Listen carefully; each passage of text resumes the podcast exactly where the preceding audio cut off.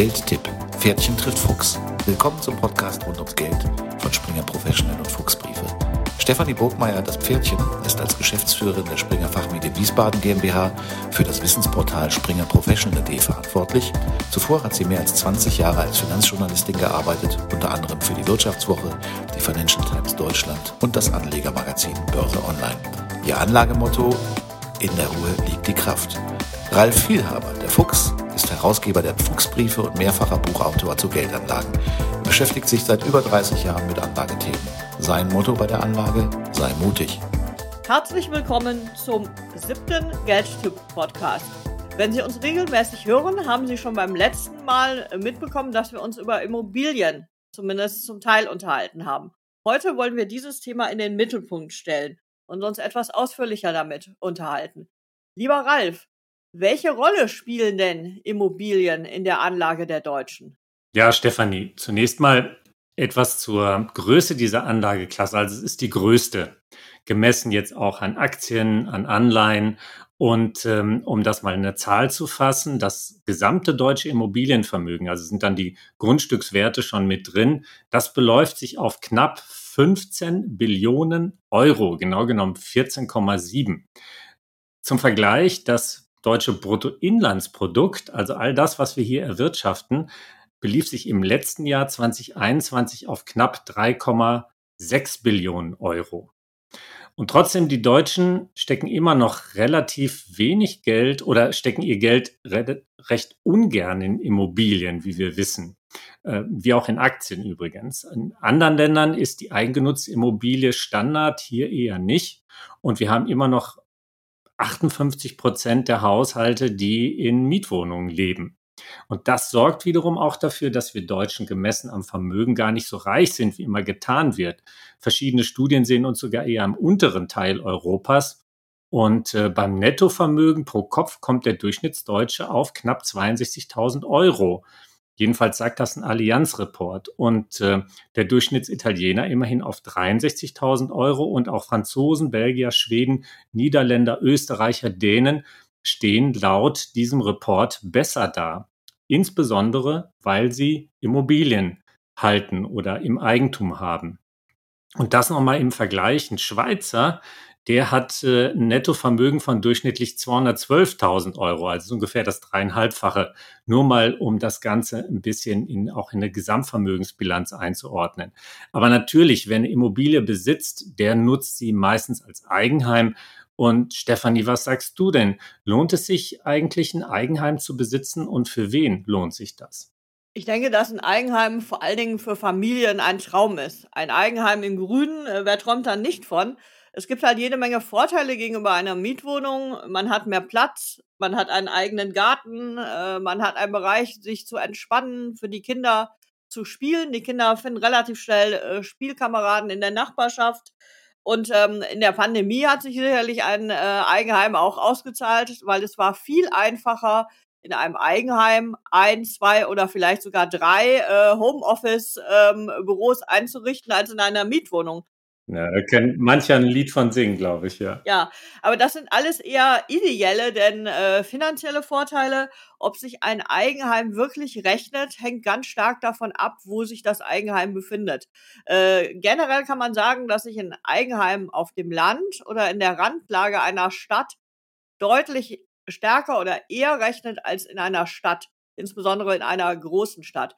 Dort sind die Preise in den vergangenen Jahren so stark gestiegen, äh, dass sich das eigentlich von der reinen Renditeseite her nicht rechnet. Das ist auch der Grund, warum viele Familien, wenn sie denn ein Eigenheim äh, bauen, aufs Land oder in die Stadtrandlage ziehen, weil dort ist ein Eigenheim noch finanzierbar und ähm, vom Budget des einzelnen Haushalts äh, noch unterstützbar. Mhm. Ralf, was meinst du denn? Ähm, worauf muss man achten, außer auf den Preis, wenn man ähm, sich ein Eigenheim sucht?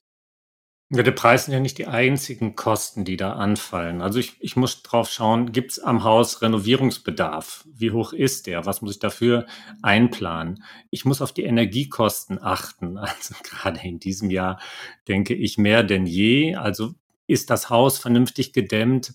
Da müsste man sich dann auch, sollte man sich auch mal eine Abrechnung zeigen lassen von dem Voreigentümer. Gibt es einen Schornstein für einen Ofen? Kann ich mir einen Ofen anschließen? Oder wie das oft der Fall ist, ist da irgendwelcher Baumüll in den Schornsteinschacht gekippt worden von Handwerkern, was gerne getan wird und ich kann das Ding überhaupt nicht nutzen. Sowas kann ja gerade jetzt in der jetzigen ähm, Zeit wichtig sein. Und dann muss ich auch auf versteckte Mängel am Haus achten, also Feuchtigkeit im Keller, morsche Balken bei alten Häusern. Ist das Dach dicht? Ein ganz, eine ganz wichtige Nummer. Und dann auch sowas wie, gibt's Wegerechte? Oder liegen andere Belastungen auf dem Haus? Und ich muss beim Hauskauf auch immer darauf achten, auf die recht hohen Zusatzkosten. Also der Makler kann bis zu sechs Prozent kosten. Dann fallen noch Grunderwerbsteuer an, Notar- und Grundbuchkosten. Also da kommen schnell ein paar 10.000 Euro nochmal auf den reinen Kaufpreis obendrauf. Das heißt, du würdest eher nach einem Altobjekt schauen, denn nach einem Neubau, wenn ich das jetzt richtig äh, deute? Ja, da kommen noch ein paar andere Punkte rein. Vielleicht können wir das gleich noch mal kurz skizzieren. Ich würde dich jetzt gerne erst noch mal fragen, es gibt ja neben diesen Sachen, die jetzt am Haus unmittelbar oder am Kauf des Hauses hängen, auch noch Sachen rund ums Haus. Stefanie, was, was siehst du denn da? Also ich denke, ähm, ganz entscheidend ist, wie ist die Infrastruktur rund um mein Objekt, was ich gefunden habe. Jetzt unabhängig mal davon, ob ich es baue äh, oder ob es schon besteht. Ähm, Gerade wenn man äh, aus der Stadt herausgeht, dann muss man halt schauen, gibt es einen vernünftigen öffentlichen Nahverkehr? Fährt da regelmäßig ein Bus oder nur morgens und abends? Äh, und gibt es ähm, Supermärkte in der Nähe? Gibt es Schulen in der Nähe? Gibt es Ärzte? Äh, in der Nähe. Also ähm, ist da eine Infrastruktur vorhanden, ähm, die ich nutzen kann? Oder muss ich immer mit dem Auto 20 Kilometer in die nächste Kleinstadt fahren? Also das ist äh, eines der wichtigen Kriterien. Daneben, das hast du gerade mit dem Schornstein schon so ein bisschen angedeutet, muss man halt schauen, gibt es da irgendwelche Altlasten?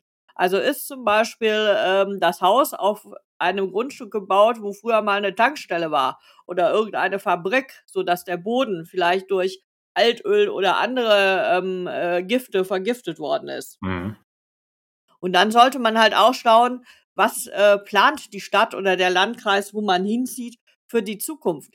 Plant der zum Beispiel ähm, ein großes Gewerbegebiet in der Nachbarschaft? Oder äh, plant das Land eine Autobahn, äh, die in 500 Meter demnächst an meinem Haus vorbeifährt? All diese Dinge äh, müssen berücksichtigt werden. Einmal für die Wohnqualität natürlich, zum Zweiten aber auch natürlich für den Wert äh, des Eigenheims am Ende, weil ein Eigenheim an einer Autobahn hat natürlich einen geringeren Wert äh, als ein Eigenheim ähm, im Wald. Das ist ganz klar. Und man sollte natürlich auch schauen, äh, was an zusätzlichen Kosten fallen noch an, zum Beispiel für Winterdienst, für Straßenräumung, äh, für Straßenreinigung, äh, solche Dinge. Und ein eher ähm, äh, sozusagen sozialer Faktor. Man sollte schauen, wer wohnt denn da eigentlich?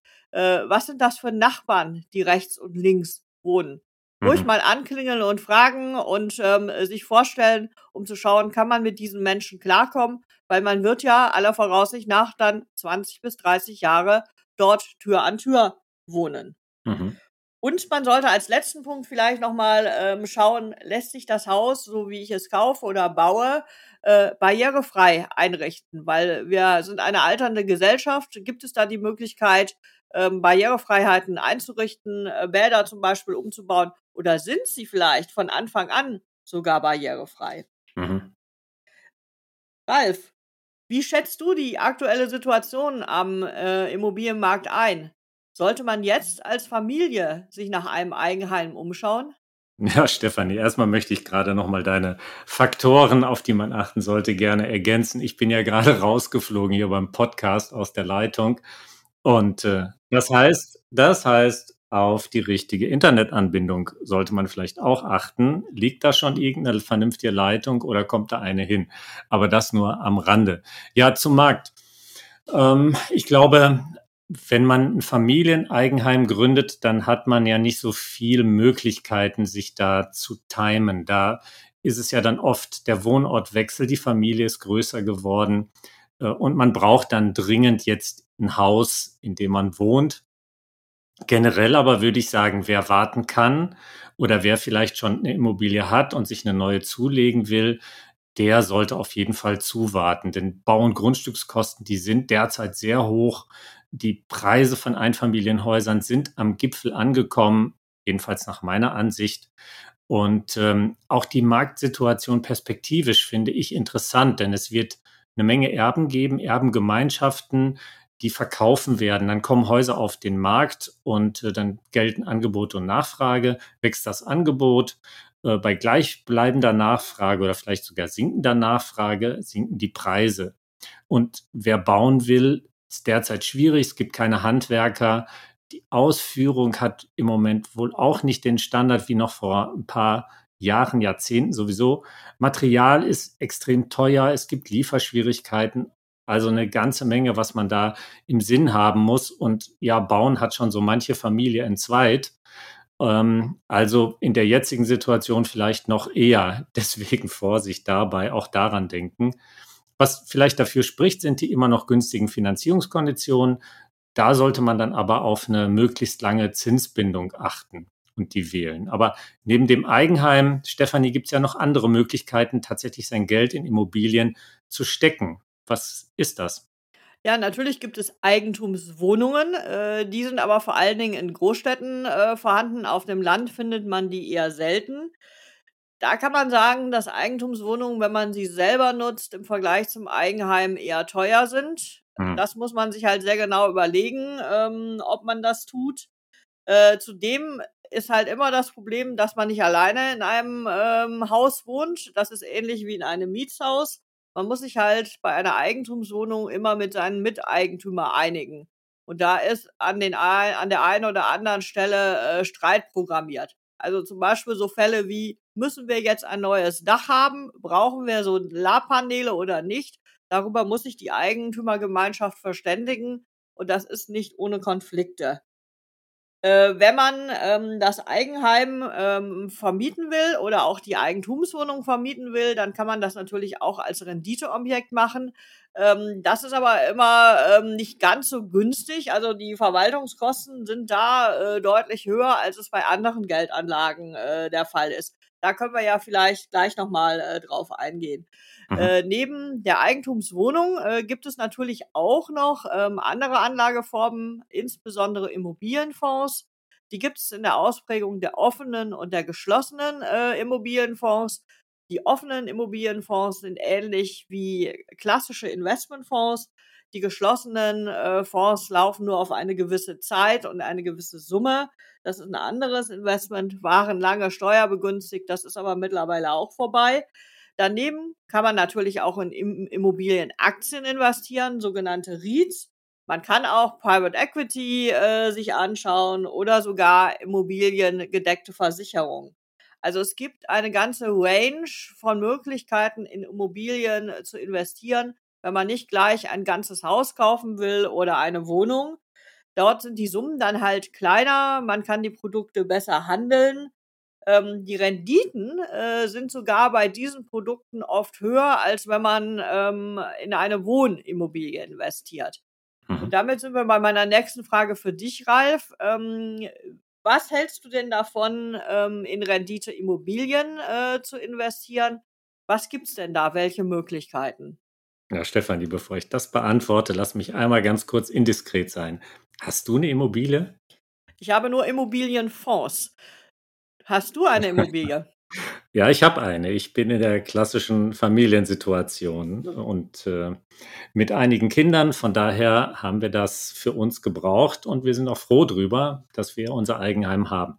Jetzt gehe ich aber auf deine Frage ein. Also man kann natürlich neben Wohnimmobilien auch noch in Hotels investieren, in Büros, in Lagerhallen, in Parkhäuser, in Pflegeimmobilien, Studentenapartments, Ganz interessant übrigens. Oder sogar ganze Stadtquartiere, also mit Wohnungen, Gewerbe, Gastronomie, Einzelhandel, Büros und natürlich auch in Grund und Boden selber, also Ackerland und auch Wald fallen darunter. Das sind alles Spezialitäten, denke ich. Darüber sollten wir vielleicht noch mal einen extra Podcast oder sogar mehrere machen. Ähm, es gibt ja auch noch die geschlossenen Immobilienfonds, auch noch eine Anlageklasse, äh, die geschlossenen Fonds, wo man dann schnell unternehmerisch unterwegs ist. Und das wird zum Beispiel von den Banken überhaupt nicht mehr angeboten. Deswegen auch nochmal eine extra Sache, glaube ich, auf die wir nochmal separat eingehen sollten, damit wir das jetzt hier nicht zu sehr ausdehnen. Äh, also für den Privatanleger sind es ja insbesondere dann die Mietshäuser, äh, die ich mir zulegen kann. Aber da muss ich eben sagen, Kaufpreise sehr hoch. Die Mietvervielfacher hier in Berlin, die liegen momentan bei so um die 40. Und das heißt, ich brauche, ich muss 40 Jahre Miete kassieren, bis ich meinen Kaufpreis wieder raus habe. Und ähm, auch das Rückschlagpotenzial ist im Moment ja recht hoch. Also das ist die Kluft zwischen dem Kaufpreis ähm, etwa für auch, auch für eine, für eine ähm, Eigentumswohnung und der Miete.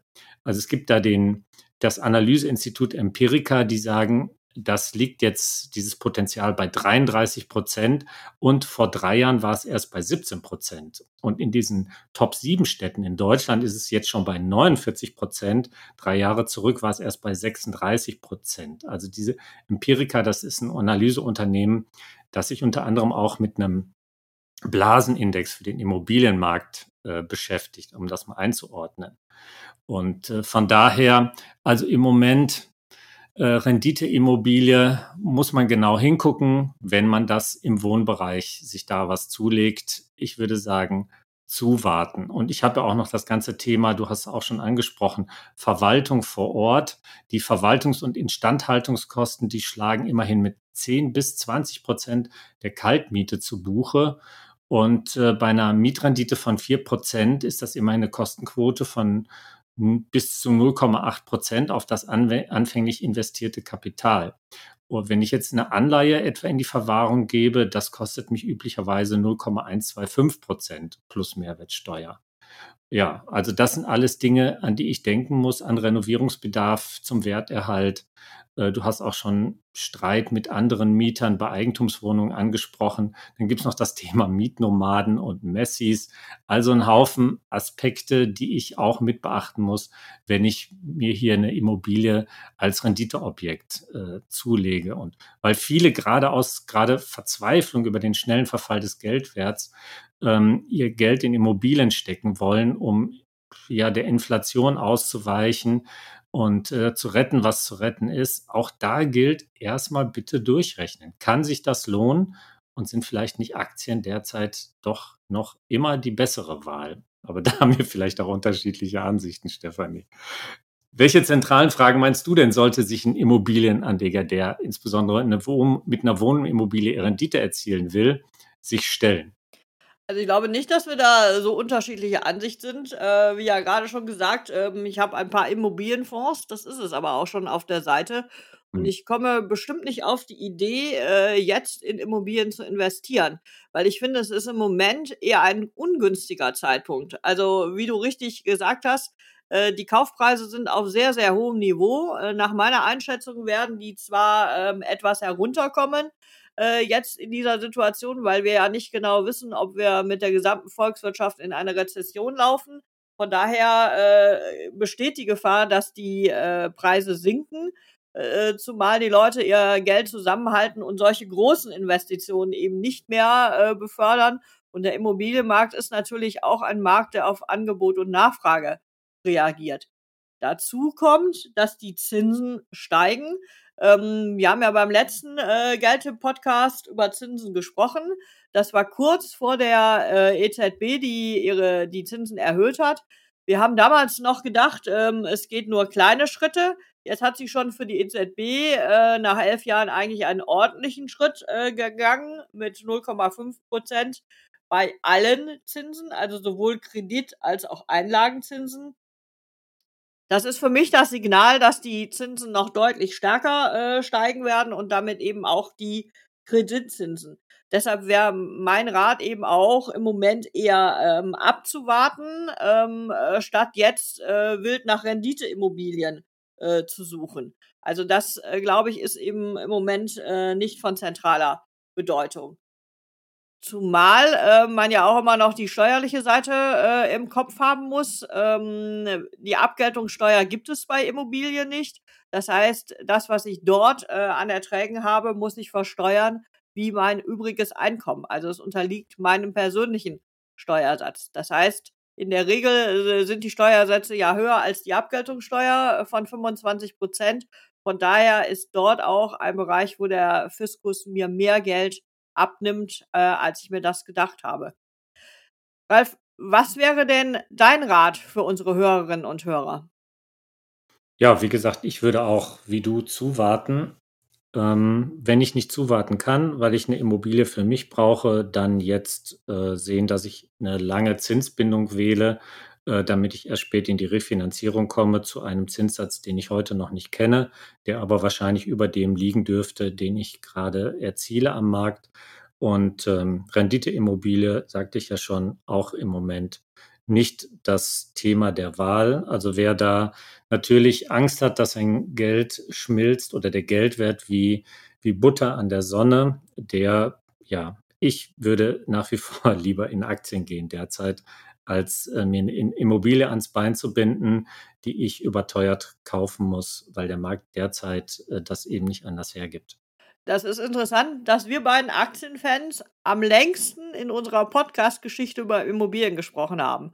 Ähm, wenn ich alles äh, zusammenrechne, haben wir uns mittlerweile 20 Minuten äh, zu dem Thema unterhalten. Das sieht, daran sieht man auch, wie viele Facetten dieses Thema hat.